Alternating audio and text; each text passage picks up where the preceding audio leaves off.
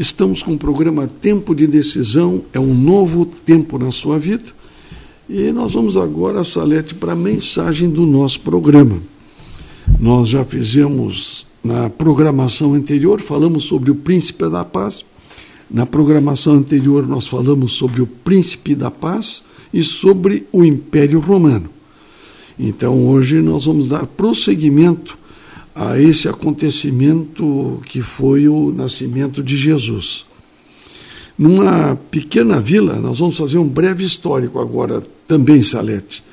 Numa pequena vila campestre ao norte de Jerusalém, distante vários dias de caminhada, uma jovem chamada Maria ajudava sua família a tirar sustento do solo da Galileia. Cerca de 200 pessoas plantavam e cuidavam de animais na obscura cidade de Nazaré, que se localizava numa pequena depressão no alto das montanhas de frente ao vale de Jezreel, de frente ao grande vale de Jezreel. Os judeus que habitavam a Palestina no século I, ele viam um casamento como a união de duas famílias, Salete uma vez que uma coisa estava em jogo, eles jamais confiariam uma decisão tão importante aos caprichos das emoções de um adolescente. Hein? Como é o caso em muitas culturas, tanto no passado quanto no presente, os pais hebreus do século I arranjavam os casamentos de seus filhos e filhas.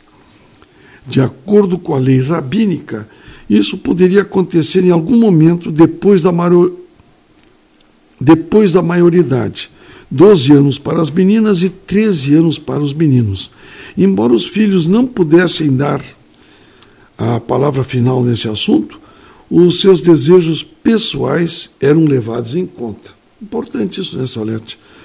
E assim que a decisão de dar prosseguimento à união era tomada, os pais discutiam todos os detalhes dos preparativos e elaboravam um contrato legal que seria lido durante a cerimônia de casamento. O casal fazia votos e trocava símbolos, enquanto as famílias festejavam. Na conclusão da cerimônia, o rapaz e a moça entravam no período de desposório ou noivado, que não poderia ser menor do que um mês e tipicamente durava um ano. Durante o período de desposório ou noivado, os recém-casados eram marido e mulher em todos os aspectos, exceto pelo fato de que continuavam morando com as suas famílias e não mantinham relações sexuais. Interessante. Muito bem. Quando a noiva havia completado a sua purificação e o noivo estava pronto para recebê-la, o noivo e sua comitiva de casamento iam à casa da família da noiva, onde ele a chamava para se juntar a ele. Esta era a saída para o lar, o novo lar. Foi durante esse período de noivado, entre os votos e a saída de casa, que Jesus foi concebido pelo Espírito Santo no ventre de Maria. O relato de Lucas registra a história. Vamos a Lucas capítulo 1, verso 26 e 27. No sexto dia, da gravidez de Isabel, Deus enviou o anjo Gabriel a Nazaré, cidade da Galileia, a uma virgem prometida em casamento a certo homem chamado José, descendente de Davi. O nome da virgem era Maria. Olha só isso. Quer dizer que eles estavam no período de noivado. Noivado. Já tinham uma vida em comum durante o dia. Quem sabe ela cozinhava para o José, lavava a roupa dele, o José trabalhava, trazia o sustento, mas eles ainda não tinham uma intimidade sexual. Durante algum momento do período do noivado de Maria e José, a vida se complicou demais para o jovem casal, Salete. Pode ser que Maria estivesse realizando as tarefas domésticas, sonhando com a saída para sua casa, a grande celebração que José estava preparando, quando de repente uma voz interrompe a solidão de Maria. Alegre-se, agraciada, o Senhor está com você. Está em Lucas capítulo 1, verso 28.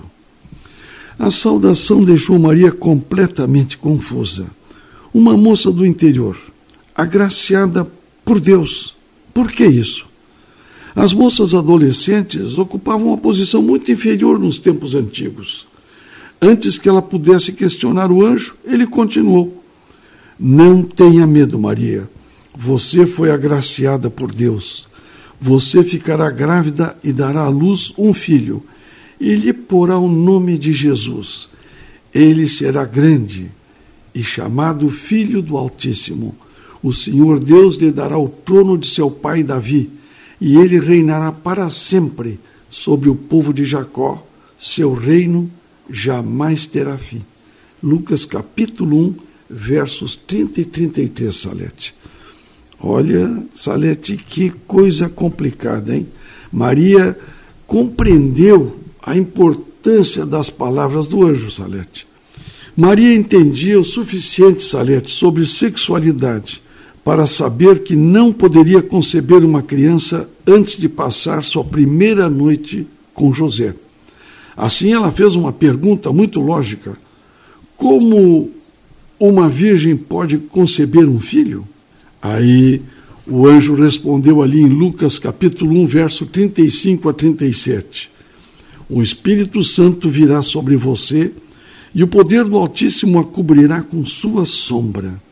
Assim, aquele que há de nascer será chamado Santo Filho de Deus. Também a sua parenta, a Isabel, terá um filho na velhice. Aquela que diziam ser estéril já está em seu sexto mês de gestação, pois nada é impossível para Deus.